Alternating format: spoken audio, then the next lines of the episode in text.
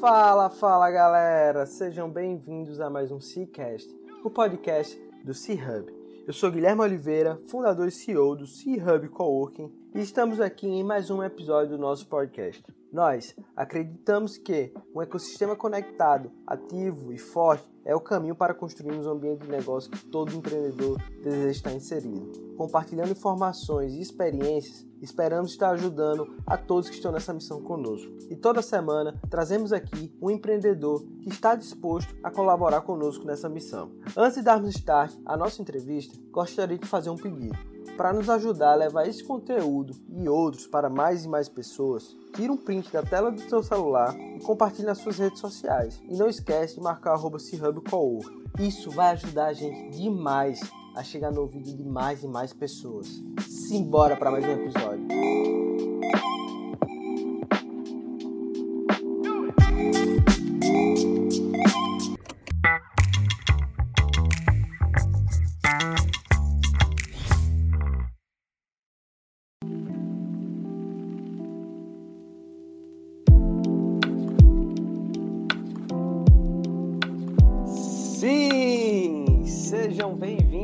Mais um Cicast, podcast do empreendedor raiz.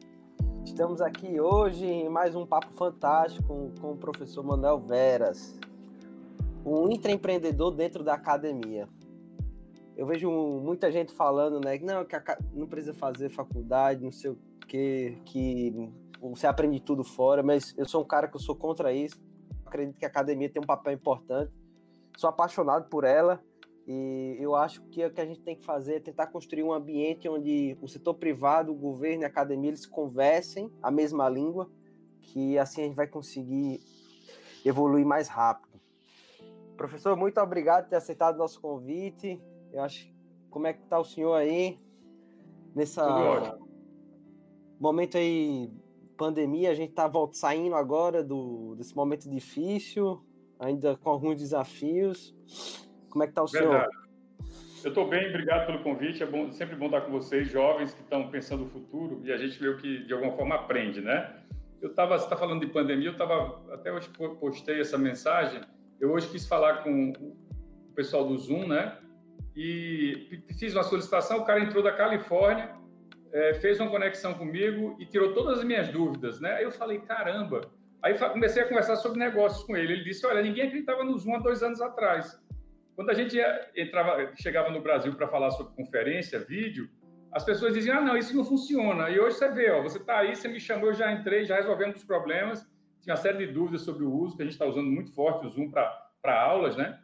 E aí eu, eu vi lá a pessoa falando: onde é que você está? Eu estou na Califórnia. Aí, uau, caramba, que bom. Ela disse: é, eu estou aqui, estou aqui para te ajudar. O que, que você precisa?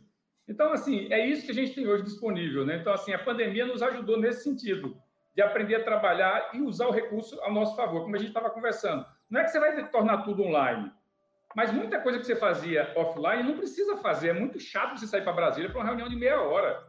Entendeu? Assim, ficar dois dias no trânsito, em hotel e tal, quando você poderia resolver isso de uma forma fácil. Aí você tentava fazer a conexão com Brasília, com a CAPES, por exemplo, que a gente tem uma relação boa. Aí não acontecia porque as pessoas esqueciam, não tinham microfone, não tinham áudio, entendeu? Então, as condições é, vieram e a pandemia nos ajudou em relação a isso, né? Eu acho que esse é, é o grande ponto. Então, eu acho Sim. que a gente tem um cenário legal para pensar algumas coisas novas, né? Estamos nos adaptando a um, a um mundo, eu diria que um pouco mais conectado. Perfeito, perfeito.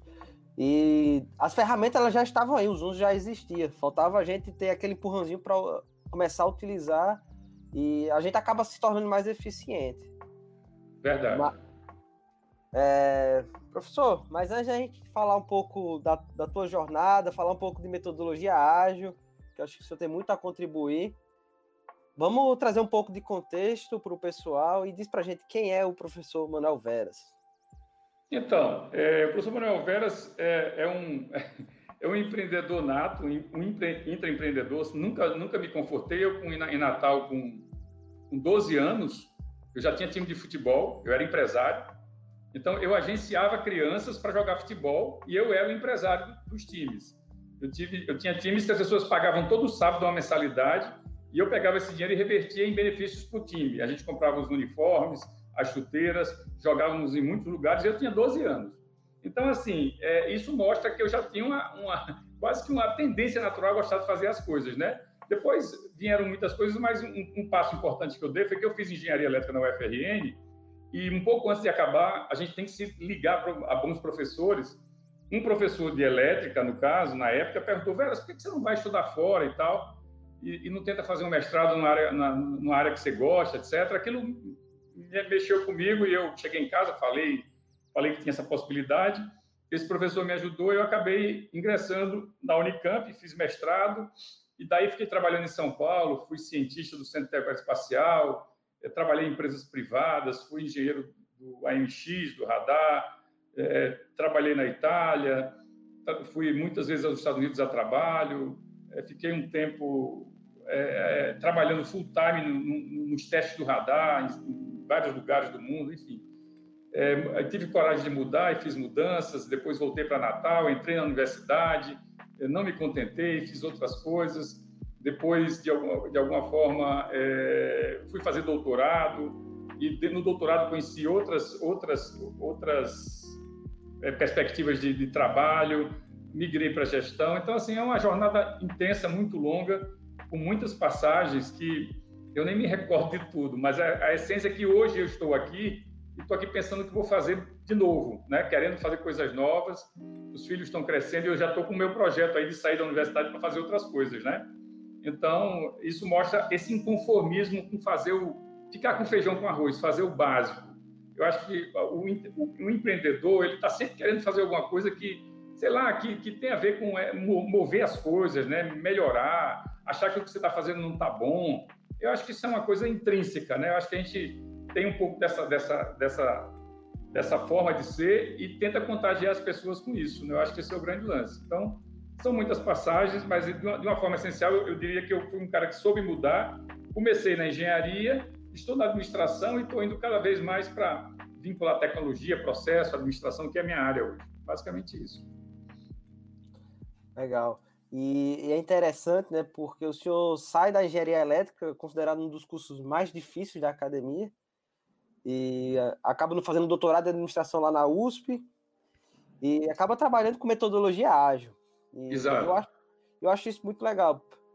Tenho que, e aí eu quero trazer esse ponto, né, de metodologia ágil, o senhor falar um pouco do Life Cycle Canvas, que foi uma metodologia que o senhor desenvolveu, e entender como é que o senhor vê hoje a academia e a metodologia ágil. É, o quanto é que está se desenvolvendo isso aí dentro? Verdade. É, eu, eu, quando acabei o doutorado, eu me voltei para a tecnologia aplicada a negócio, escrevi muitos livros, cerca de 15 livros, dos quais alguns são best-sellers, inclusive no Brasil. E, e aí achei que minha cota de TI estava tava boa, mas eu precisava entrar um pouco mais na gestão. E aí o que, que aconteceu? O que, o que eu vejo aí de quatro anos para cá é que, em função das incertezas de como a gente está vivendo hoje, as técnicas tradicionais de gestão, a, a, forma de gerir as empresas, a forma de gerir os projetos, isso tudo está muito em, eu diria que está muito em, eh, em evidência a mudança de, fazer, de como fazer essas coisas. Né? Então, é, eu estava falando hoje sobre isso hoje de manhã, inclusive com algumas pessoas, como as nossas empresas são tradicionais ainda. Mas eu, eu não é uma recriminação, nem é uma crítica. Elas são porque são. Você pega os grandes empresários daqui, eles são muito tradicionais, porque eles, eles, eles cresceram assim, né? Eles fizeram a empresa deles dar certo dessa forma. Então, você convencê-los de que precisa fazer alguma coisa nova, porque as coisas estão ficando muito mais complicadas e muito mais incertas, não é trivial. Mas o que eu vejo é o seguinte: é, na verdade, o modelo ágil é uma tentativa de você tornar. É como se você fizesse uma crítica ao, ao método científico. Como é que é o método científico? Você deveria ter um, um projeto, uma hipótese, uma experiência, uma amostra adequada, para depois, na ponta, você ver se sua hipótese está boa. O modelo ágil, o design thinking, diz o seguinte: olha, não dá para esperar isso. É uma crítica ao modelo padrão. Você não pode esperar para ver se vai dar certo. Você tem que tentar e errar. Você tem que tentar fazer e errar para você aprender rápido, para você fazer rápido. Então, o design thinking, essa essência, esse guarda-chuva, é dizer o seguinte: olha, não dá mais para ser o método do jeito que a gente pensava. A ciência ainda existe, mas há algumas outras formas da gente tentar fazer esses vínculos com a realidade. Né? Então, o que é, que é realidade? Como é que uma empresa pode esperar um processo de dois anos para saber se aquilo vai poder ser aplicado ou não? é melhor você aplicar em doses menores e você testar e aprender com, essa, com essas doses e avançar.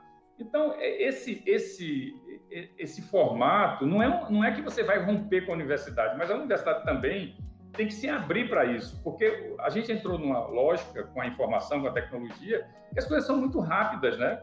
E você não tem mais tempo para certas coisas. Então, o modelo ágil, ele meio que se adequa a, a esse movimento de você pensar as coisas de uma forma mais rápida, é, ter coisas muito, muito, eu diria que assim, eu falo até de modelo é, muito ligado à questão do Lean, né? Ser simples, de você dar, dar sugestões, avançar, fazer as mudanças. E, e esse essa envoltória que eu acho que é o grande, a grande chamada para o futuro. Se você falou sobre universidade, a universidade não está pronta para isso, mas também não é culpa dela, é que o processo é muito rápido. Agora, nós temos que ajudar a universidade a se enquadrar nesse contexto. Então, eu acho que o papel do professor e de alunos como você, Guilherme, é, e que agora são profissionais e são empreendedores, é a gente entender o papel da universidade e também tentar resgatá-la e trazer, trazer os caras para esse novo contexto. Então, assim, não é crítica, Universidade, precisamos pensar as coisas de uma forma diferente. Eu faço sempre uma analogia bem boba, mas é basicamente porque eu acho que eu represento o que eu penso. Veja o seguinte, veja o FRN. Eu acho o FRN o táxi. O táxi convencional que você chama, paga uma corrida e tal. E eu acho o IMD, que é uma iniciativa nova, o Uber. O IMD, por exemplo, apesar de todas as regras, o IMD ele tenta ter uma postura muito mais é, de aprendizagem.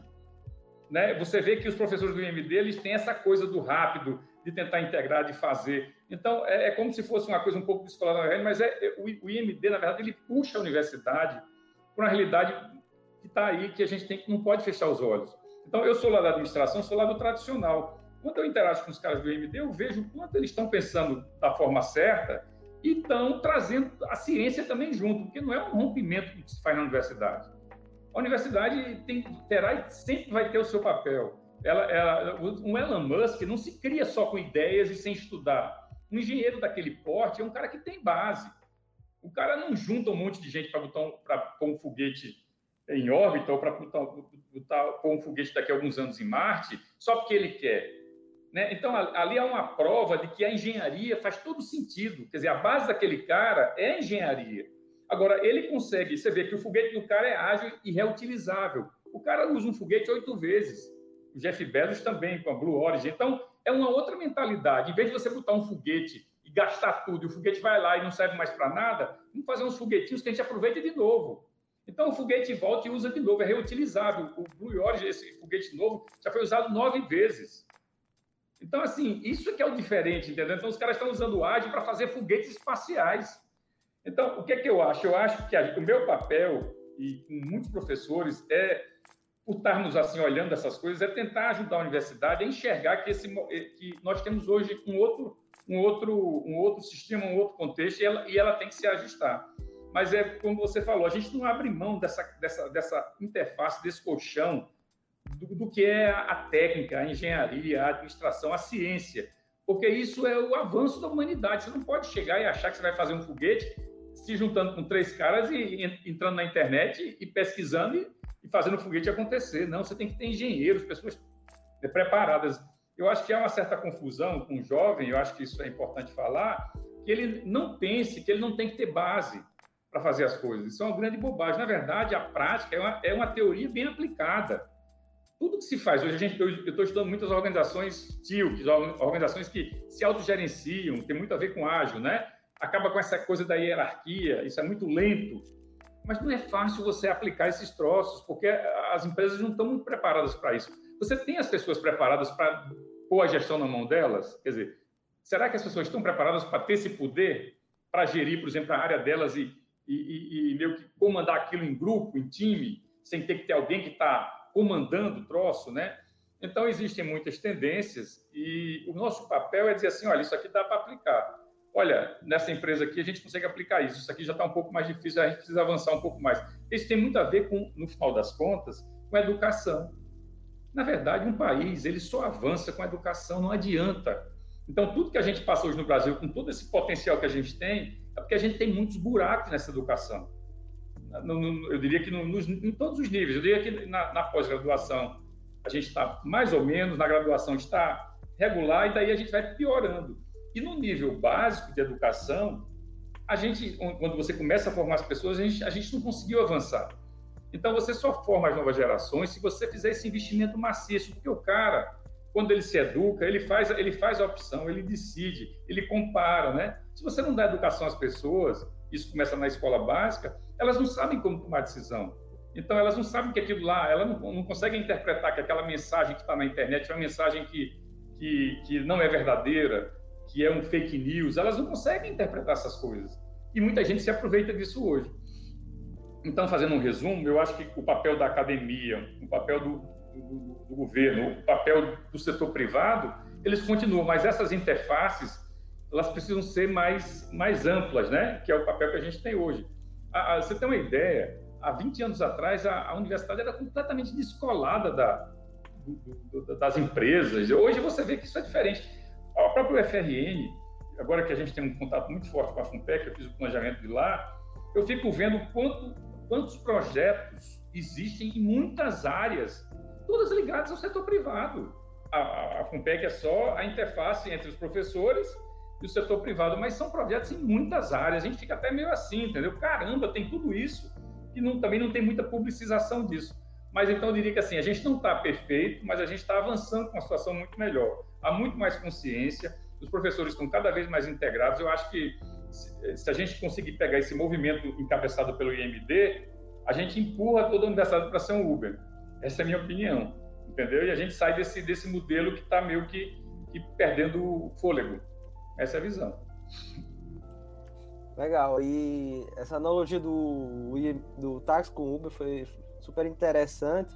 E eu posso estar acompanhando essa evolução. A gente aqui no C-Hub é muito próximo do EMD e também do IFRN.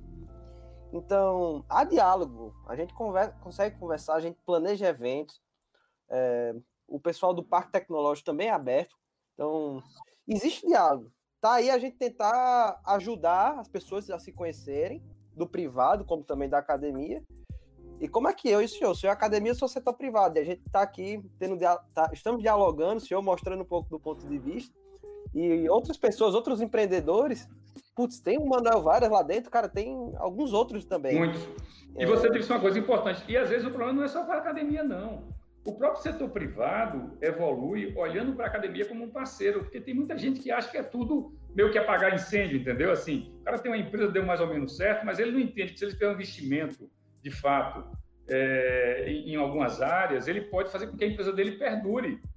Ele vai criar esse colchão, né? Então eu vejo assim que não é só a universidade que está, o próprio empresariado também, ele tem que enxergar que ele pode ter eu vejo lá esses exemplos que eu estou dando, né? O cara vai, o cara liga o Elon Musk, né? Ele vai lá, ele vai lá, descobre que tem um cara bom lá na Universidade da Califórnia, ele chama três, três alunos de doutorado para trabalhar com ele, ele vai lá na Flórida, chama outro, ele vai lá, no, lá, lá em Miami, ele vai lá em, em, New York, enfim. Então os caras estão ligados, porque é, o cérebro está ali. Ele não vai chegar, num, é, aqueles caras, ele vai saber qual é o melhor aluno que tem lá na universidade e tal, vai dizer, cara, você quer vir trabalhar comigo?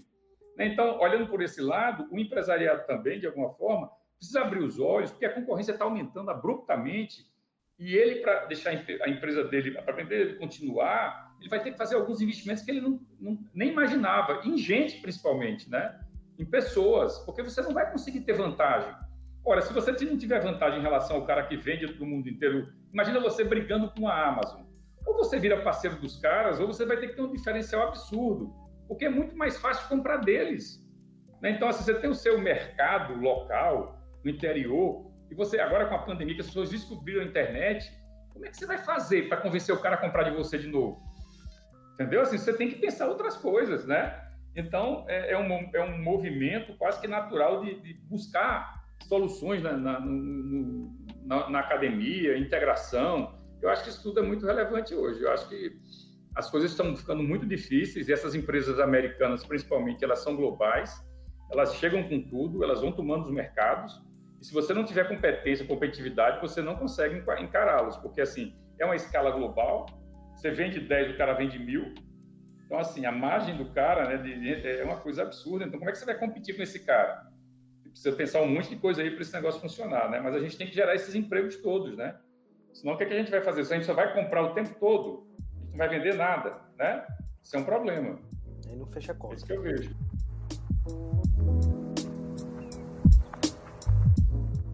teve um ponto que eu observei durante a pandemia, falando um pouco dessa parte de mão de obra, que hoje a oferta de mão de obra de engenheiros de software aqui em Natal e no Nordeste, ela foi sugada por empresas de fora e do Sudeste.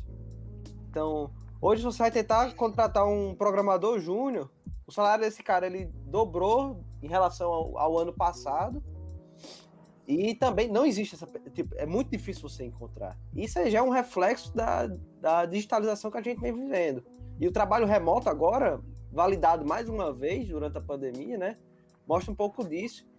E daí vem a importância, né, do setor privado começar a criar relacionamento com a academia, para estar tá perto desses, desses talentos.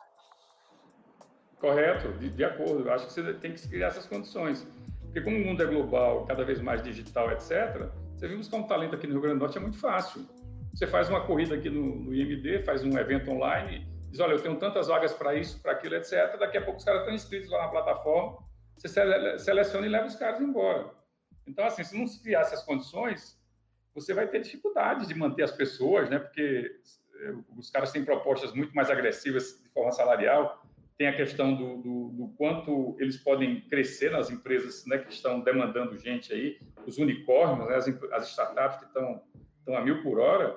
Então, essas condições, a gente vai ter que criar coisas aqui para a gente manter esse povo aqui, o cara achar que vale a pena ficar, ficar aqui, trabalhar com uma empresa aqui, etc. Não vai ser fácil, né? Porque você tem essas condições hoje e é uma ciência você descobrir como é que você vai fazer para concorrer, né? Com esses caras que estão aí, estão demandando gente, né? Inteligência. Eu, eu sempre penso assim: você só tem duas tarefas hoje para fazer numa empresa.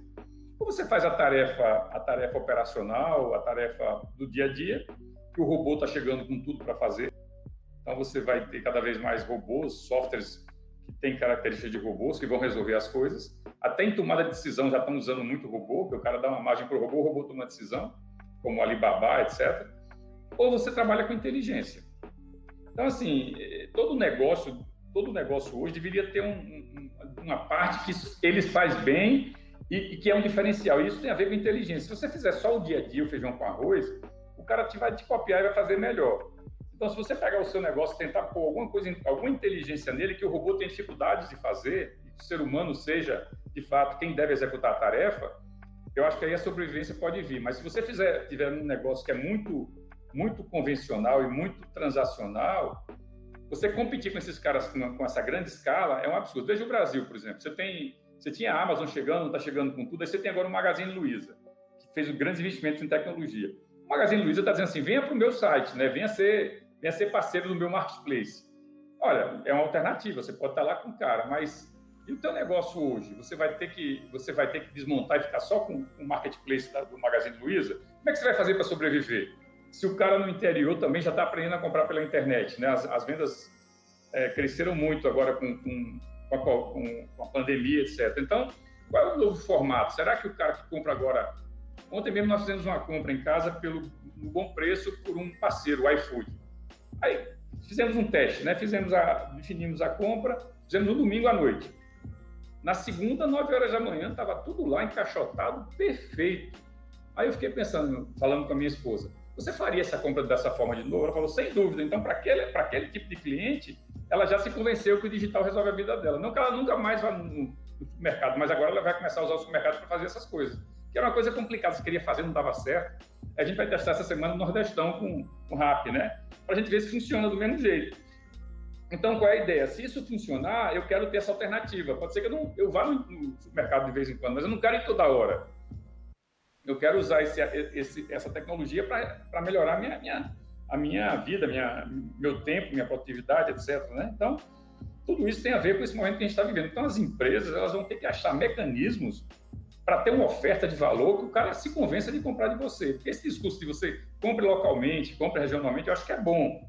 Faz muito sentido. Mas se você não tiver um valor, o cliente não vai ficar com você. Se ele se convencer que você é caro, que você não entrega, que você é lento, ele não vai querer ficar com você. Então, temos um cenário muito complexo de competitividade e as empresas vão ter que ter até muito apoio. E aí tem a academia, tem os braços de, né, de, de financiamento do governo, as FINEPs da vida, para tentar criar alternativas para esse mundo que está vindo aí.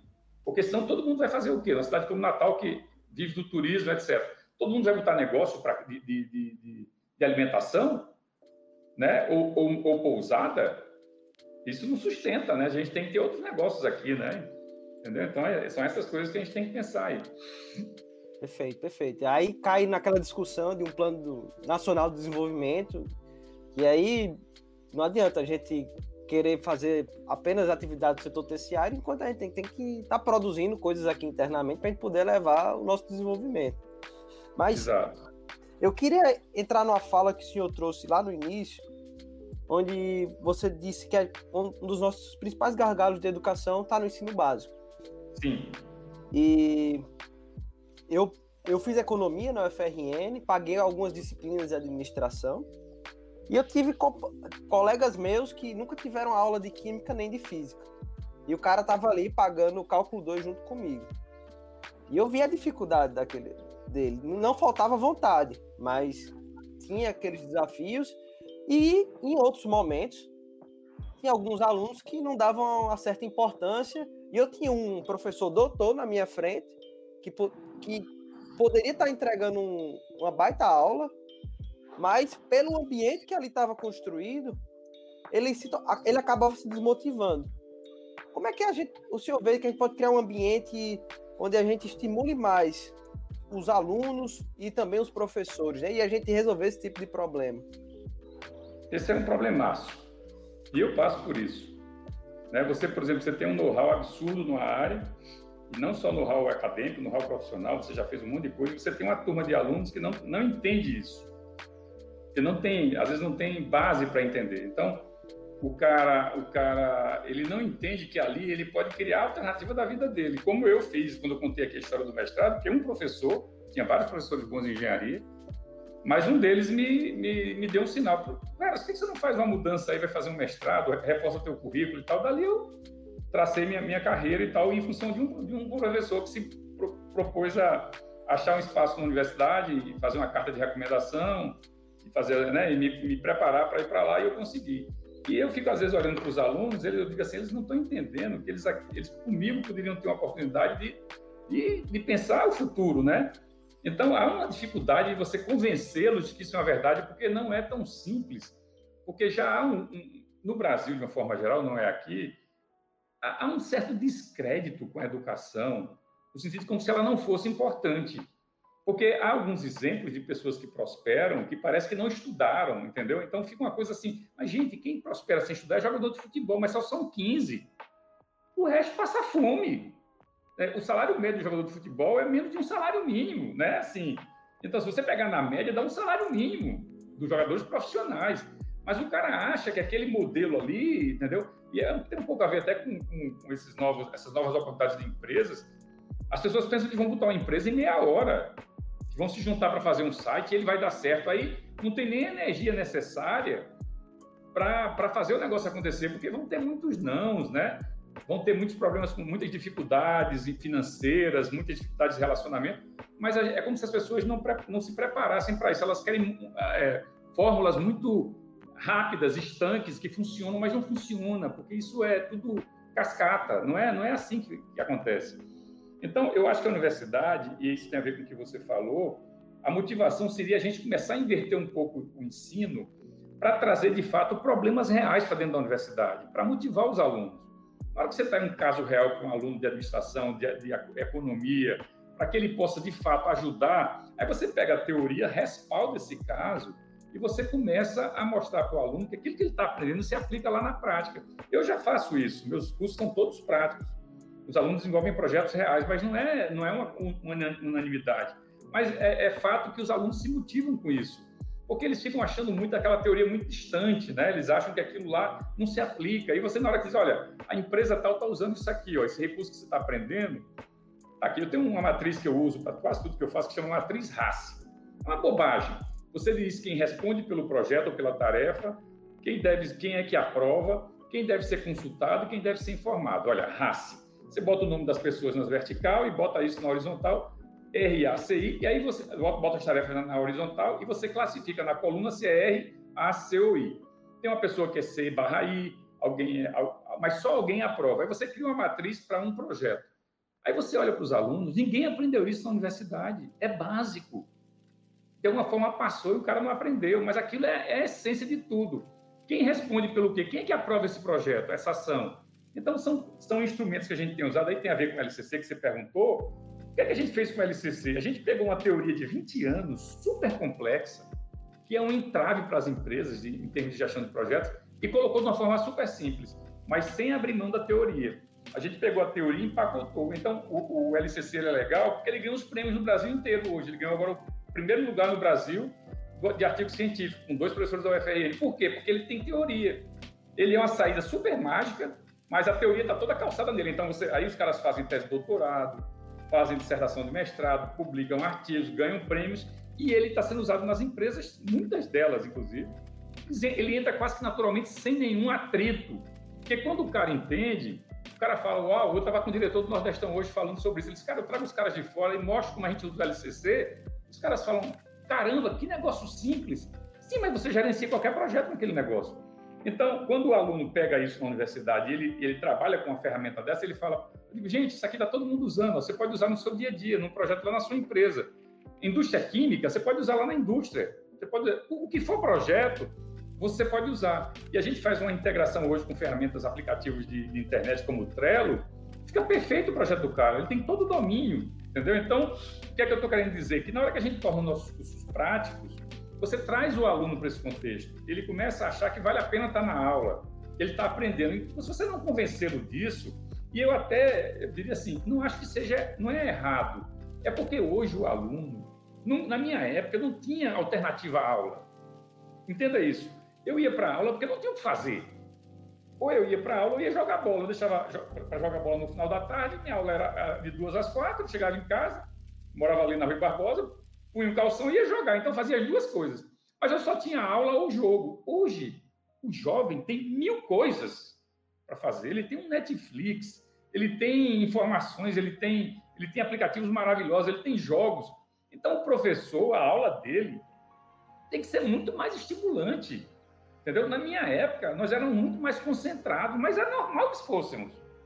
Porque a gente não tinha alternativa. O professor era o máximo.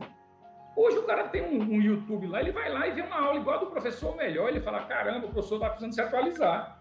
Né? Ele fala assim, cara, eu tô achando essa... Eu já passei por isso, meu filho mais novo, que você conhece, dizendo, pai, esse professor aqui da, da, no, no YouTube está dando show, um assunto que eu não consegui entender na sala de aula. Entendeu? Então, assim, mudou tudo. Então, o professor, ele tem que entender também essa lógica.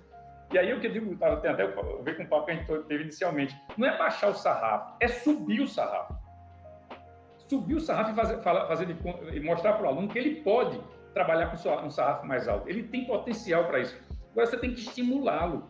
Se você ficar lá na frente dando aula tradicional, um PowerPoint de quatro anos atrás, né? Enfim, o cara não vai olhar, não vai prestar atenção. Ele tem lá o celular dele, você vai ter que mandar o cara desligar o celular, né? Enfim, mas é porque ele não vê estímulo naquilo ali. Então, o que eu acho que a gente tem que fazer, é o que eu tenho tentado fazer, não, não é perfeito, mas a gente tem avançado, é melhorar as nossas aulas. Agora mesmo com a pandemia, o que, é que eu estou fazendo com os alunos? Eu dou uma aula, como vou dar amanhã, tenho duas turmas na graduação, dou uma aula de manhã e uma noite, uma aula bem legal sobre o assunto, e depois dou uma atividade super prática para eles executarem em cima da aula que eu dei. Passo todo o material, a gente faz os grupos no Dropbox, no WhatsApp, eles acessam o material e eles têm uma atividade para me entregar no início da próxima aula. Eu dou só uma aula é, síncrona, e eles a outra aula é para eles, eles trabalharem por conta deles. Cara, é perfeito, funciona. Então, assim, hoje vocês vão trabalhar risco. Tá aí a tabela de riscos. Aprenda, usa-se assim. Façam isso no projeto de vocês. Próxima aula eu cobro. Então, assim, tem um pouco a ver com essa mudança. Então, eu não acho que o aluno piorou. Eu acho que o aluno tem outros estímulos hoje. E aí ele estuda menos, porque ele não se interessa pelo que você fala, pelo que você está ensinando. Então, o papel do professor hoje é dizer assim: vem cá, ó, isso aqui você vai usar. Eu, eu fiz outro dia, até mostrei esse gráfico com a turma. Gente, a terceira profissão do mundo transversal, a primeira, a primeira é software. É, é, o que tem mais emprego hoje em qualquer lugar do mundo, em Portugal, no Canadá, etc. A segunda é vendas, sempre será. Vender é uma arte. A terceira é gestão de projetos. Está lá no LinkedIn. Uma pesquisa enorme. Então, assim, se você puser gestão de projetos no seu currículo, você já tem um diferencial. Tem caras que são do LCC que estão em Portugal e foram para entrevista de emprego com o LCC e mostraram como é que eles usam. não vou citar o nome aqui, porque ela não me autorizou, mas tem uma menina agora que mudou de área, que era da, era de, uma, de uma indústria e queria mudar para a de gestão, ela mudou pelo LCC, foi com outro grupo. Ela aprendeu o LCC e foi para outro grupo que ela conhece isso. Então, quando a gente faz isso, a gente está dizendo assim, olha, gente, o que a gente está ensinando a vocês é totalmente aplicado, não é, não é surreal. Isso é do dia a dia. Se você aprender isso aqui, você vai fazer melhor. Eu acho que esse é o ponto-chave, entendeu, Guilherme? Então, assim, temos um desafio que é concorrer com essas mídias todas. A gente tem que aceitar. Se sua aula for muito ruim, cara, desculpa. Você vai ter um problema. Agora, você, tem, você não pode ir contra o aluno, sabe? Começar a xingar o aluno, que o aluno é isso. Não, calma, não é assim. Você tem que convencê-los de que eles têm ali um, um, trabalho que pode render alguma coisa para eles, tem algum valor agregado. Senão eles não vão assistir tua aula, vão ficar no WhatsApp. É isso que é o ponto. Perfeito, perfeito. É, eu tô tendo uma aula aqui agora, viu? Saudades. Viu? ah, pois é. Que bom. Professor, e para trazer um pouco de contexto para o pessoal, o LCC ele é uma alternativa ao Scrum? Como é que hoje você vê o posicionamento do LCC? Olha só, imagine que a gente aqui na Natal criou uma ferramenta que é global e que não que serve para qualquer metodologia que você usar. É o que é o LCC. Se você quiser usar com Scrum, com Sprints, ele está pronto. Se você quiser usar o método tradicional, que é o, baseado no guia PMBOK de alguns anos, etc., com práticas convencionais, porque se uma empresa trabalha com projetos tradicionais, você precisa de um ciclo mais longo, o LCC cabe. Se você quiser trabalhar com onda sucessiva, que é o método europeu, que você faz por pedaços, você faz, é, você constrói, planeja uma entrega executa, planeja uma entrega executa, que é, é um ciclo, eu diria, um pouco mais curto, você faz. Se você quiser usar ágil, ágil é muito assim, como os projetos são muito incertos, você trabalha muito em cima de sprints para compor o produto e o, e o, cliente meio que corrigir o produto em tempo real. É a ideia do design team. Se você quiser usar o LCC com ágil, com, até com Scrum, perfeito porque você só faz dar os tiros com sprints, você vai controlar as entregas, as entregas vão virar sprints. Mas qual é o lance do LCC que eu acho fantástico? É uma coisa que, que é muito boa. É que quando você trabalha com LCC, você documenta o projeto inteiro sem notar. O que ninguém faz. Então, às vezes, o cara faz um puta projeto, depois que ele vai tentar resgatar daqui a três anos, ele não sabe nem onde está. Ele tem lá um pedaço num lugar, no outro. O LCC documenta o projeto inteiro. Você tem lá todos os, os passos, todos os artefatos que você gerou, fica tudo documentado. Então, para as empresas, isso é fantástico porque ela, não, ela, ela, ela, cria um histórico dos projetos. Então, se você implantar numa, numa, numa ALI, né, uma técnica dessa, você começa a criar uma cultura de projetos que todo mundo fala a mesma linguagem. Se você for para uma reunião, você vai perguntar para o cara, onde é que você está no projeto? Se o cara estiver só focado no Scrum, nas tarefas, ele não sabe onde está. Aí ele vai, dizer, vai abrir e vai dizer assim, olha, eu estou na entrega 2, é, essa entrega tem 30 dias, eu tô, estou tô a, a 10 dias do final, e estou com esse atraso aqui. Ele permite isso. E quando você coordena os projetos todos assim, você pode criar um, cockpit que vira o projeto e você consegue enxergar os projetos todos de uma, vez, de uma forma só. O que é um grande, um grande lance, porque as empresas muito grandes trabalham com muitos projetos diferentes. E aí ninguém sabe o que é que você está falando aqui. O cara não consegue, porque não tem uma linguagem só. O grupo de TI trabalha com Scrum, o outro grupo lá trabalha com MS Project da Microsoft o outro trabalho. Então, assim, não há, um, não há um nivelamento de projetos. Ninguém sabe o que acontece. Na hora que você trabalha com, com o LCC, você meio que enquadra os projetos e facilita a vida de todo mundo. Agora, o que é mais fácil? Se você for ver o LCC, vai dar uma risada. Ele é um site web, você faz tudo online e não tem nenhuma confusão. Eu não admito nenhuma complexidade, porque eu quero que a pessoa que não trabalha com projetos entre lá e use facilmente. Então, ele é tudo simples e rude de propósito. É como o Google. Não precisa complicar para mais pessoas usarem. Porque se eu complicar ali, a pessoa desiste. Então, o que, é que acontece? Eu ensino a LCC em 20 minutos para a pessoa, como é que ela deveria usar, e ela já vai lá e tem coragem de usar. Ela não fica com aquele negócio, cara, né, o que, que é isso? Isso é muito complicado. Então, a gente quebrou um pouco o paradigma de projetos, isso tem a ver com esse pessoal que vem do Guia PMBOK, que tinha uma complexidade natural com o Guia PMBOK, são, são, sei lá, hoje 50 processos de gestão para gerenciar um projeto, não tem condição. Isso é muito... Então a gente fez isso de uma forma muito mais simples. As pessoas usam e vão lá. Então, assim, do ponto de vista prático, nós já testamos, tivemos é, ao todo, considerando as certificações, não mais de 100 turmas de LCC. Até hoje, veja bem, é uma coisa verdadeira e eu, eu tenho prazer em dizer isso. Nunca, nunca tivemos uma rejeição LCC. E foram ambientes de ChubG, Petrobras, indústria química, empresas, empresas pequenas aqui em Natal, Unimed, é, nordestão, tudo, tudo. Não há nenhuma rejeição, é zero. Então não tem aquela coisa de ah, não, esse, esse negócio não serve para mim. Não, nunca teve isso. Porque o cara se convence facilmente que ele é uma boa ideia. Ele fala, não, isso me serve. Então o cara começa a usar naturalmente. Porque não tem por que ele não usar. Entendeu? Assim, não há nenhum. nenhum, nenhum é, é eu diria que assim, o, o, o, que o LCC faz com o cara, ele é tão simples. Agora mesmo a gente teve um caso legal, fiz uma turma agora e tinha um cara que eu convidei, convidei para fazer o curso de, uma, de uma empresa pequena aqui que trabalha com produtos alimentares. Né? O cara é um, é um, menino muito, muito esforçado. Eu falei, cara, vem fazer o curso. Eu quero que você conheça como é que é a gestão de projetos. Aí trouxe o cara para fazer o curso. É, o computador do cara não tinha câmera. Eu emprestei uma câmera para ele para ver a carinha dele lá no, durante o curso. Né? A gente faz o curso todo no Zoom. O cara fez o curso, se certificou, tirou um notaço na prova. Falei, cara, isso, é, isso é a melhor coisa que pode acontecer para mim. É ver que um cara como você, que nunca trabalhou com gestão de projetos, aprende esse troço, passa numa prova difícil entendeu? E, e vai usar para o dia a dia. Aí eu falo, isso é, pra, isso é que é o respaldo da ferramenta, não é blá blá blá. É um cara que você deu uma mão ali, você viu o cara que tem um potencial, cara, vem fazer um curso com a gente. Não, eu não conheço isso, vem cá, vamos fazer. E o cara faz, faz uma prova, passa, faz o trabalho perfeito né, com o grupo dele, que a gente trabalha com os grupos, né? Virtuais e tal. Mas, enfim, o que eu estou querendo dizer? Isso me convence de que a técnica é muito boa, porque as pessoas não têm rejeição à técnica. Elas gostam e usam no dia a dia. E aí eu sou surpreendido nos lugares quando eu chego, quando as pessoas estão usando, me dizem, olha, a gente está usando isso aqui, enfim. E a gente não descuidou da parte acadêmica, né? A gente tem, o LCC em três anos, tem mais de 20 artigos em periódicos, tem mais de 15 teses e, e, e, e dissertações de mestrado, inúmeras monografias espalhadas pelo Brasil, enfim, tem N coisas e a gente não fez nenhum esforço de marketing, sabe? De, não, não, é, é uma coisa real, é isso aqui, ó.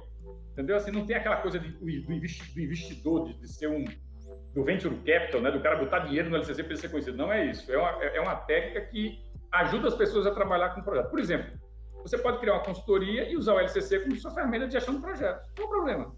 Entendeu? O seu negócio não é o LCC. O seu negócio é consultoria que desdobra em projetos. Eu vou usar o LCC como meu, meu instrumento para fazer consultoria. Como algumas pessoas fazem. Tem gente, coachings, que usam o LCC para fazer plano de carreira das pessoas. Não aqui em São Paulo, por exemplo, que mandam para mim a, como é que estão usando e tal. Então, é uma ferramenta que está tá sendo, sendo utilizada, ela tem, né, tem pouco tempo, porque ela faz um, muito sentido.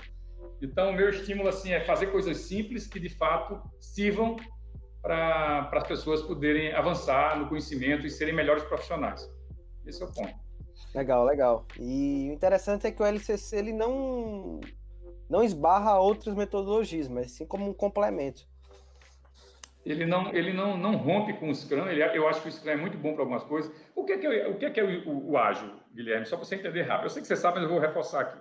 Imagina que você vai fazer uma casa, certo? Nós vamos construir uma casa, você é meu vizinho lá em Piringente, tem dois terrenos, eu vou fazer uma casa, você vai fazer outra. Eu vou fazer pelo método de ondas sucessivas, eu vou fazer por entregas, e você vai fazer pelo ágil, porque lhe convenceram que você deveria fazer pelo ágil a casa.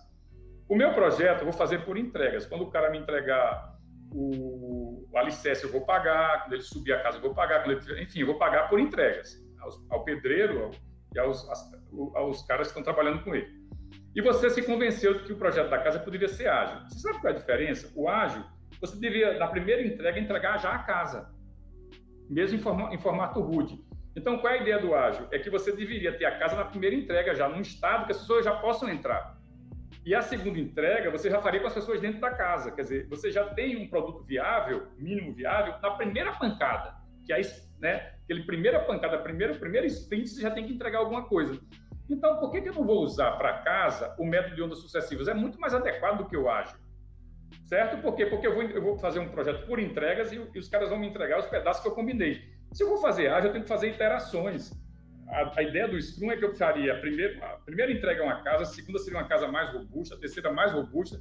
Para casa talvez não seja bom, mas já para software é muito mais interessante trabalhar com ágil, porque o cliente nem sabe o que quer. Se eu for trabalhar por entregas, ele, vai, ele não vai saber o que eu estou fazendo e ao final ele vai dizer que não era aquilo que ele queria.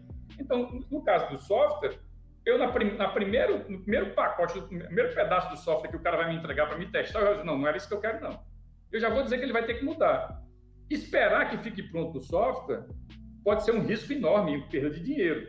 Então, para esse tipo de, de, produto, o ágil faz total sentido. E para outros também. Mas, por exemplo, para uma entrega como uma casa, por exemplo, uma, uma, estrada, é muito complicado você trabalhar com ágil e trabalhar por sprints. Imagina uma estrada que você entrega a estrada, depois você entrega a estrada com, com as marcações, depois você entrega a estrada com agora com, com os avisos, com a sinalização. É, é, complexo, entendeu? Então, assim, você tem que saber o que é melhor para o projeto. Não é, é não, você não pode pensar metodologia pela metodologia.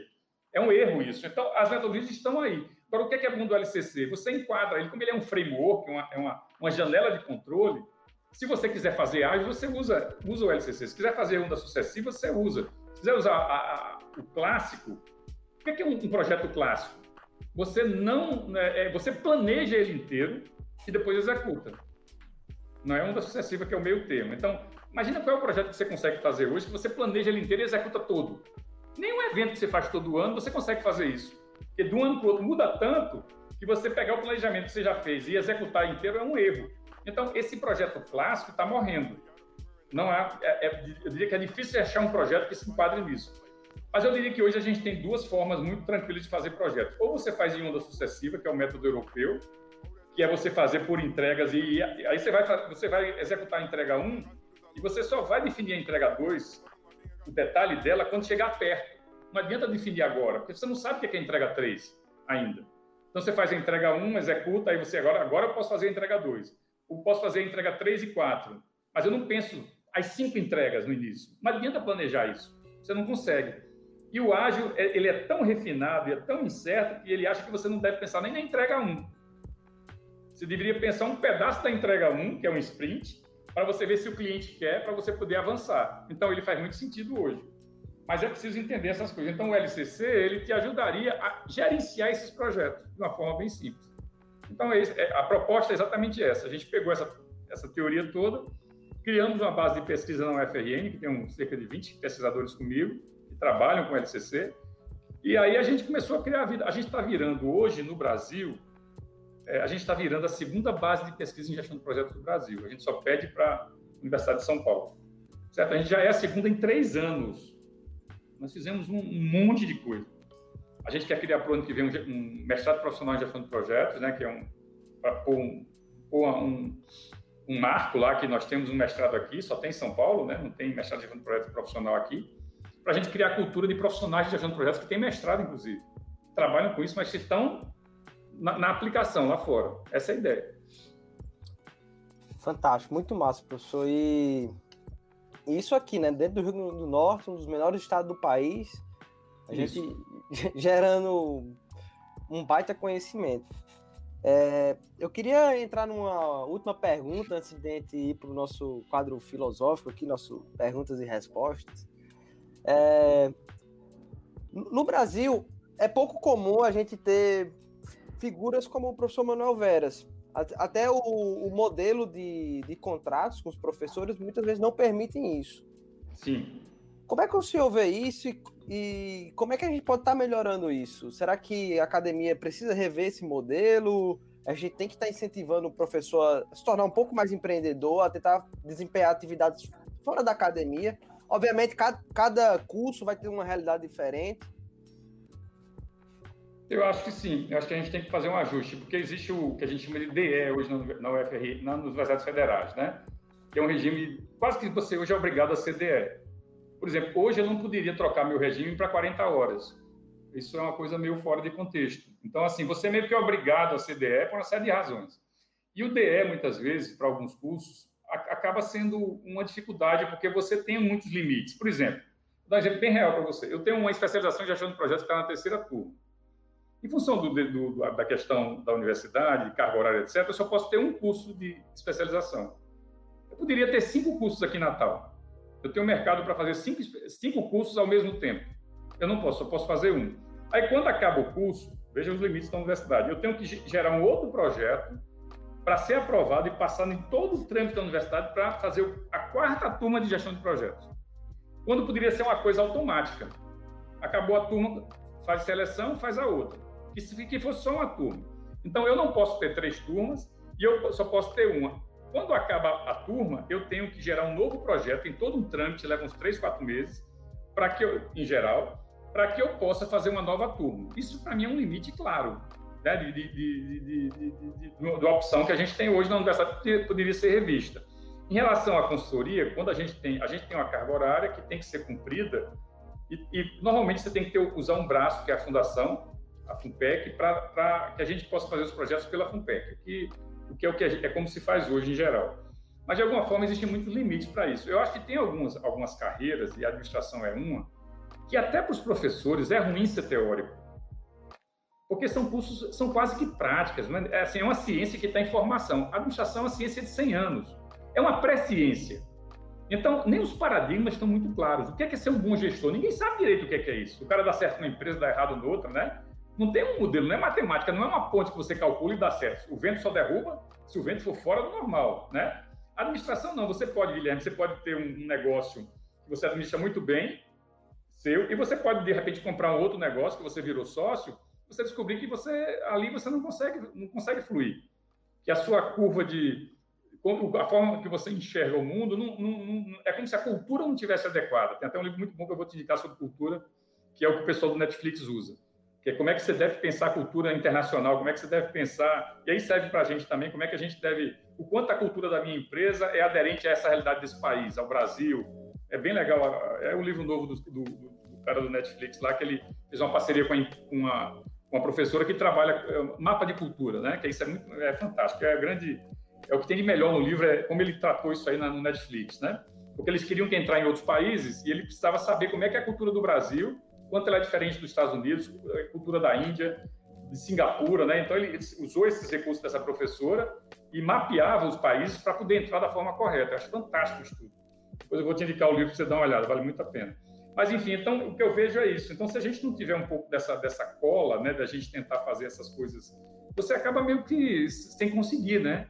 Então eu, eu acho que a universidade para alguns cursos eu diria que ela é muito rigorosa no sentido que professores podem ficar lá dentro sem ter nenhum estímulo mercado. E isso é ruim para o professor, porque o, aluno cobra do professor a experiência.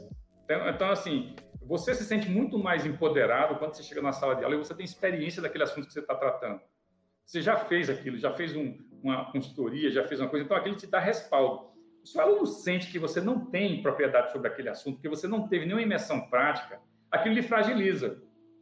Não que você não seja um bom teórico, mas o aluno sente que você não implementou aquilo, que você não sabe como é que faz aquilo. Está muito conflito, inclusive.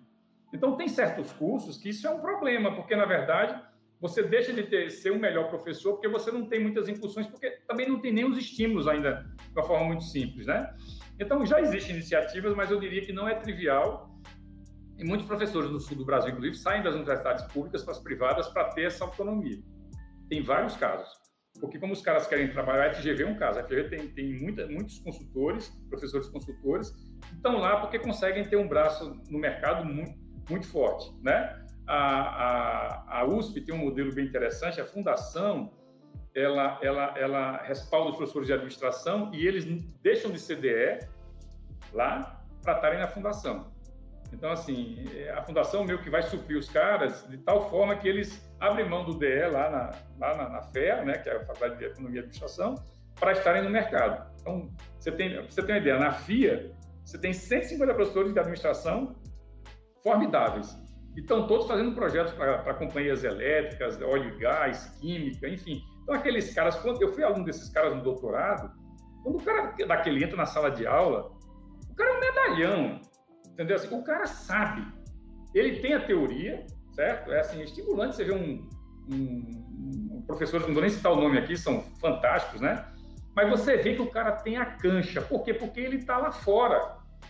Então, cursos como o nosso, de gestão, economia, você tem que ter caras que, que foram secretários, que foram diretores de empresa, que isso faz com que o aluno entenda como é que funciona a coisa.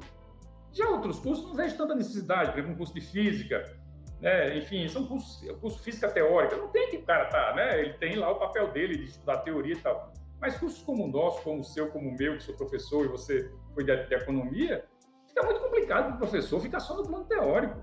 Então, assim, a universidade tem que, tem que se reinventar.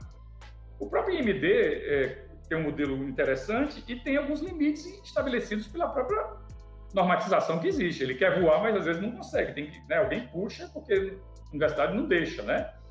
Mas isso é um modelo a ser pensado. Eu acho que tem, é, tem que ter uma evolução aí. Eu acho que essas coisas vão avançar. Eu não vejo como continuar ser do jeito que é, porque você perde muito. E, e quem está na ponta, que é o aluno, perde muito quando tem um cara que, se tivesse alguns experimentos, trabalhasse com algumas, algum, alguns, algumas questões práticas, poderia se tornar um professor muito melhor. Né? Então, assim, qualquer incursão que o cara faz, até numa prefeitura, num governo, ele, ele vira um gestor, ele meio que se realimenta. Ele fala, uau, isso aqui, então, na prática, não é tão fácil assim. Tem essas questões aqui, tem isso aqui. Então, o cara se torna muito mais empoderado para dar aula, inclusive, entendeu? Para conduzir os alunos para projetos. Então, eu acho que, respondendo a sua pergunta de uma forma bem, bem simples, tem muita coisa a ser feita para melhorar isso. No seu modelo, acho que tem que ser repensado. É, a gente tem muita figura do professor substituto, que faz aquele meio que feijão com arroz e dá conta, mas não é essa figura que eu estou falando, é uma figura que é um professor que tem um regime diferente, mas que tem, que tem projetos do setor privado que pode fazer essa conciliação. Eu acho que isso aí é um, é um futuro. Eu não vou mais pegar isso, né, porque eu, eu quero sair da universidade para outros projetos, mas eu acho que vai, vai, ter que ter um avanço nisso aí. Acho que há muitos limites ainda e, e isso, para alguns cursos, acaba sendo um gargalo. É assim que eu vejo. Perfeito, concordo com o senhor e espero ver né, a universidade evoluindo nesse sentido. Eu acho que vai ser possível sim. E quando eu, como quando eu fui aluno, eu tive a oportunidade de ter uma aula com uma economista que ela trabalhou dentro do Ministério da Economia. Do Sim. governo Lula, não sei. Mas ela trouxe o ponto de vista de um ministério. E aquilo ali pra gente, que, putz, é, foi fantástico. Ela disse, cara, a, as discussões eram dessa forma, é, o, no, os desafios na época eram esses essa teoria aqui que vocês estão estudando agora, a gente aplicou. Então, o sentimento quando o aluno ouve de alguém que colocou aquilo ali que está no livro na prática, né? O coraçãozinho aperta e você ganha aquele gás para estar tá estudando e pô, eu quero ser que nem essa pessoa que está aí na frente. Exatamente. É isso aí, é desse efeito que eu estou falando.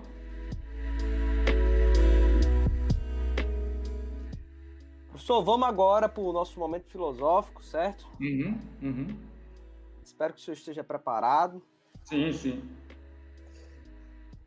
Professor Manuel Veras, que livro o senhor está lendo agora?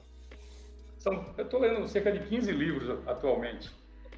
Está difícil. Vou citar um aqui, As Cartas de Bezos, estão aqui, tá aqui do meu lado. Ou então, é, Unicórnio, fazer propaganda do Brasil, Unicórnio Verde e Amarelo, a história da 99. Ou Satisfação Garantida dos Apos. Então, no momento, eu leio 15 livros em paralelo. Eu estou sem. O livro do Jeff Bezos é fantástico sobre as cartas, mas o livro do Elon Musk que eu acabei de ler, li inteiro, é fabuloso sobre a história dele, como um engenheiro, um cara pensou e o cara vai a Marte, então aquilo para mim é fabuloso. Você vê um cara conseguir fazer o que ele faz e se arriscar daquela forma, né? Então são muitos livros. Tem mais aqui, deixa eu ver aqui, peraí, tem muitos aqui. Tem esse livro que é fantástico da Disney sobre sobre é, o cliente, né? O quanto você pode encantar clientes. Cara, minha, minha vida é uma loucura. Se eu abrir aqui, você vai ver. Isso são livros novos, tá? Que a gente está lendo, fora os que estão aí no, na esteira. Então, ler para mim é tudo. E é ler mesmo, em livros de papel. Eu adoro silêncio e ficar lendo um bom livro em papel. Inclusive anotando algumas coisas, botando, pondo um post-it e tal. Eu adoro. Eu, eu, eu tenho um Kindle eu tenho alguns livros lá, mas eu não gosto, sinceramente. Eu acho que é uma evolução importante, mas eu prefiro ter o meu livrinho, levar o livro debaixo da, aqui do meu, sabe assim, tipo, ir para a praia, levar um livro novo, ler, parar no capítulo tal, de uma forma bem rude, né? É, eu não abro mão. Então, assim, e tem uma coisa muito boa, uma dica para os quem estiver assistindo, é que com esse serviço da Amazon, né, de, de, do Prime, você não tem frete. Então, um livro desse você busca pelo preço de capa. Se você for xerocar, sai mais caro do que o, o preço o, do que o livro. Você não paga frete. Então, assim, cara, nunca foi tão bom mandar buscar livros, né? Então, são muitos. São uns 15 aí em paralelo. Quero aprender a ler 15 ao mesmo tempo, viu? É, Depois... é uma loucura, mas é mais ou menos a minha. Meu cérebro é mais ou menos assim. Um está no capítulo 4, outro no 7, o outro está iniciando, o outro está acabando. É uma loucura. Boa. Professor, o, o que nós, como sociedade, precisamos aprender para tornarmos um, o mundo um lugar melhor? Sociedade, é, eu acho que a base da sociedade é empatia, é você se colocar na, na, na condição do outro. é, não é discurso, mas é você enxergar que nós temos um país com muitas dificuldades e muita gente não tem culpa de estar ali, porque não teve a condição necessária para avançar. Nós, eu e você, tivemos a condição. Eu sou filho de militar de carreira, meu pai era do Exército, então morreu no acidente de carro, mas já tinha me formado e meus irmãos, então a gente conseguiu prosperar. A educação já tinha sido dada. Quando papai morreu, eu tinha morreu no acidente de carro aqui na, na Ponte de Igapó, eu tinha 21 anos, né? Mas a minha perda foi a perda pessoal, lógico, dele, mas as bases já estavam colocadas. Agora, quantas pessoas não têm essa chance né, de nascer num, num lar que, que, as que teus pais te estimulam a pensar o correto, a ser justo? Então, eu acho que a, a, base da nossa sociedade ela tá, ela tem, tem vários, é, vários é, tem muitos, é, como é que a gente chama quando tem a coisa partida ali? Ela está meia, sabe? É, é como se a gente os valores não tivessem muito claro para as pessoas, né? Então, a nossa missão aqui é, é se colar, colocar no lugar dos outros, é dizer assim, cara, esse cara não teve a oportunidade que eu tive. É, o que, a gente pode fazer para melhorar a vida desse cara? É você comprar de um cara, assim, é você comprar um serviço porque você sabe que está ajudando o cara, né? Então, assim, você fala, cara, por que, que eu não posso comprar esse serviço aqui? Nem estou precisando tanto agora, mas eu vou ajudar esse cara a, a ter uma renda aqui e resolver um problema dele. Então, eu acho que o grande problema da sociedade hoje é, é, e aí do Brasil de uma forma geral, mas assim, acho que é meu problema global, é esse, é esse, esse egoísmo absurdo que a gente está vivendo, né? As pessoas só se olham, né? Então, assim, então, assim é, é pensar um pouco como é que a gente torna a sociedade melhor para todo mundo, como é que a gente pensa os outros, como é que a gente, como é que a gente estimula as pessoas que estão em nossa volta. Eu digo sempre assim, cara, o que, é que você está fazendo para esse cara confiar em você? é você dar um voto de confiança num cara. Eu, cara, eu nunca me decepcionei com uma pessoa que eu confio, é incrível.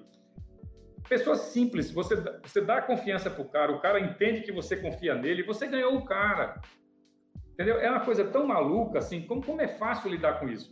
Então, eu acho que a nossa sociedade, ela, ela carece dessa visão do todo. É, você, você sim, saber que você está num país que é maravilhoso, rico, fabuloso e, e é paupérrimo hoje. Né? A gente está tá, a gente tá entrando numa que a gente está caindo, né? A gente o nosso o real está caindo, a gente está perdendo valor. Então a gente tem um país fabuloso e a gente tem uma pobreza absurda. Essa história do, do, do auxílio emergencial, cara, isso é quase a vida do cara. Você diz, ah, porque esse cara não vai trabalhar? Não, mas não é isso. Você não está entendendo. O cara não consegue trabalhar, não, cara.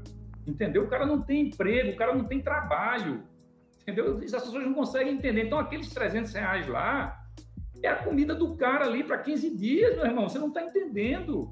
Então, eu acho que esse lado da gente entender esse país assim, sabe? O que, é que a gente pode fazer para melhorar? Ser menos egoísta, tentar dividir as coisas, fazer as coisas acontecerem. É, eu, eu, são tantas coisas que eu vejo que, que cara, não, não, você não deve nem se permitir a fazer certas coisas num país que tem tantas dificuldades, né? Então, respeitar o próximo, respeitar a pessoa simples, a pessoa que não teve acesso a nada, tratá-lo como ser humano. Você vê pessoas é, que têm uma certa projeção, né? É, entram num, num, elevador, no cumprimento às pessoas, se acham acima de tudo. Quer dizer, é uma coisa, uma bobagem. Quando você poderia estar, tá, né, se relacionar com, com as pessoas, ter um, um, um formato né, é, adequado. Então, a minha crítica à sociedade é esse egoísmo. Eu acho que a questão da, de você se, se colocar na posição dos outros, você tentar ajudar, tentar fazer as coisas acontecerem, estimular as pessoas a trabalharem melhor e não ser crítico ao extremo, mas assim, gente, vem cá, ó, você poderia fazer de uma outra forma aqui. Deixa eu te ensinar o que eu aprendi aqui. Será que dá certo para você? Vamos fazer de uma outra forma isso aqui? Não fica legal? Fica. Então, por que, que você não absorve isso aí? Então, acho que o Brasil tem, tem sérios problemas, mas eu acredito no, no, no país, mas eu acho que a nossa sociedade tem, tem que fazer uma reflexão profunda.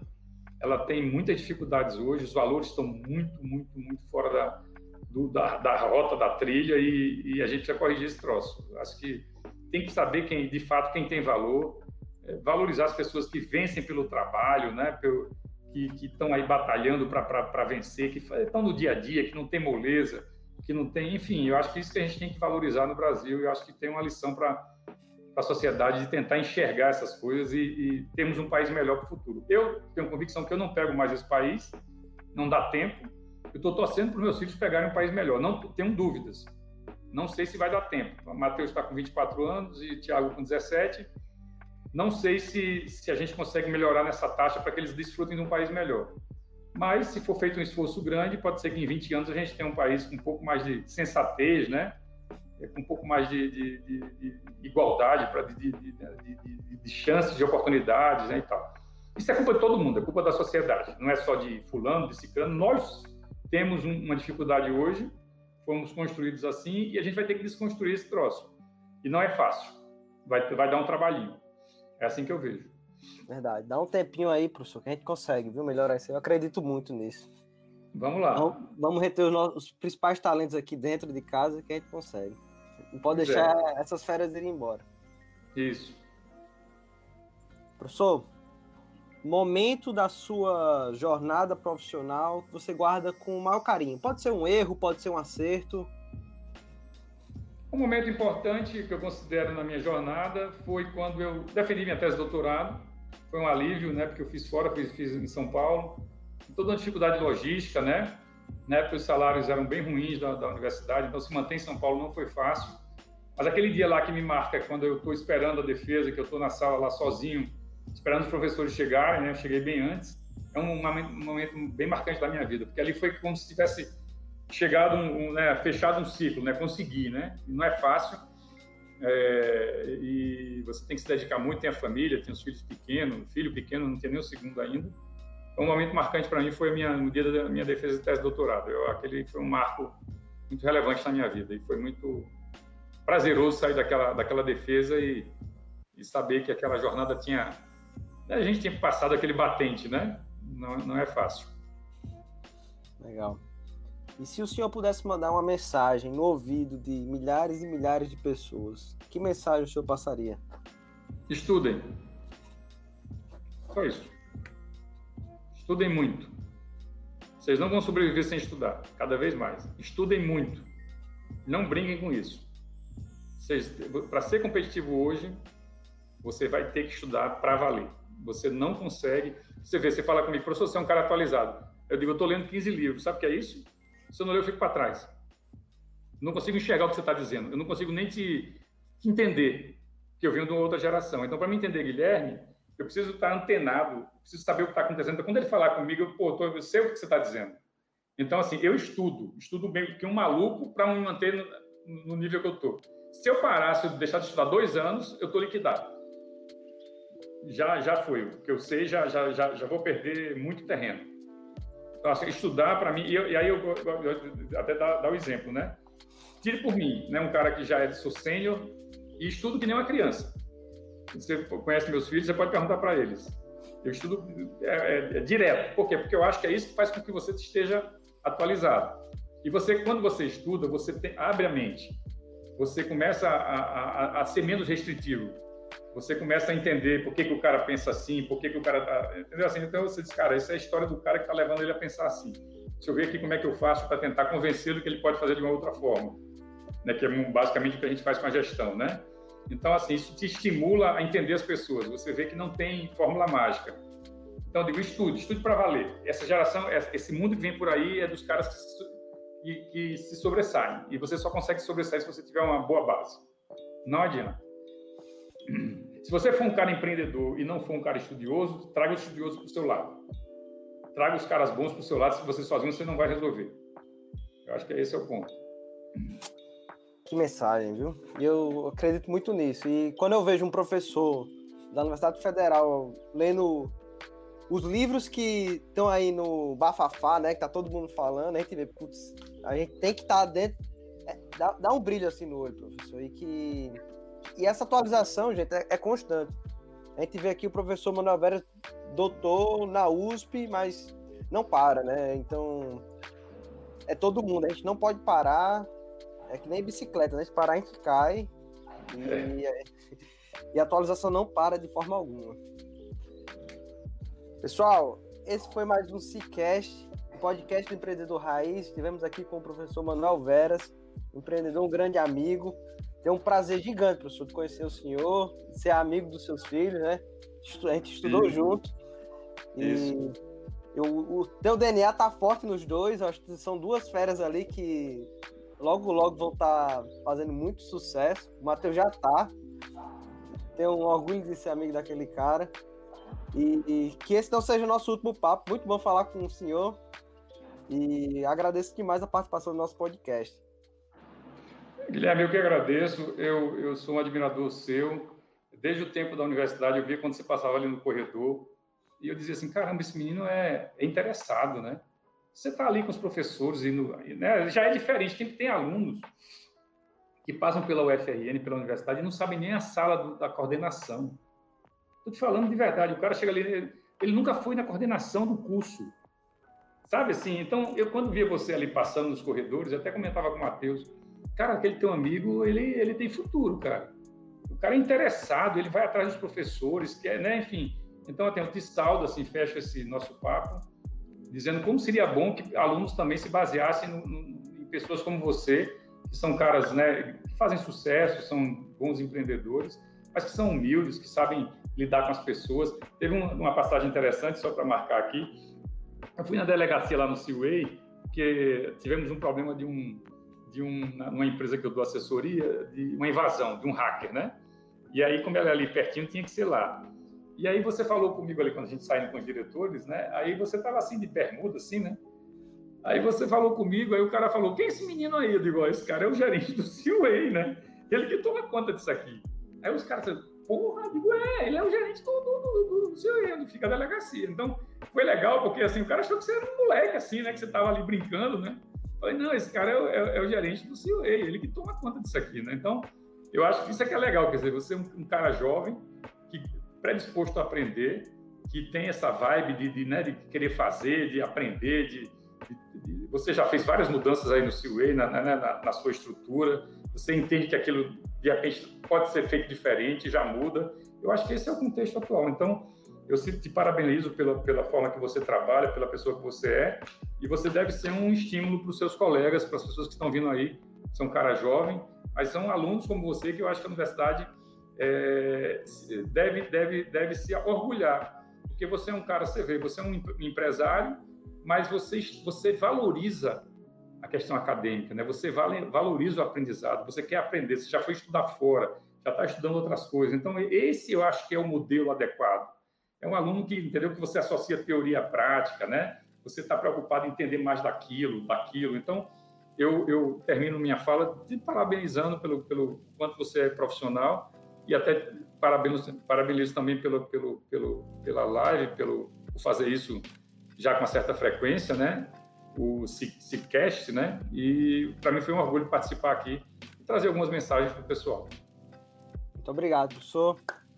Pessoal, esse foi mais um Cicast, o podcast do Empreendedor Raiz. Estamos aqui todas as terças-feiras, no, no, horário do almoço, aquele podcast para você ouvir depois que você está descansando no almoço. E com mais uma pessoa fantástica. É, vou fazer um pedido. Isso aqui é um projeto que a gente não patrocina, ele é totalmente orgânico. Então, compartilhe com seus amigos. Se é a primeira vez que você escuta o podcast, porque você conhece o professor Manuel, Lá atrás tem vários outros episódios com pessoas sensacionais. E se você quiser ouvir alguém, um papo interessante, manda pra gente. Se a gente não conhecer, a gente vai dar um jeito de conhecer essa pessoa e a gente vai bater um papo com ela. Tchau, tchau, pessoal. Até Maravilha. a próxima feira Valeu. Tchau.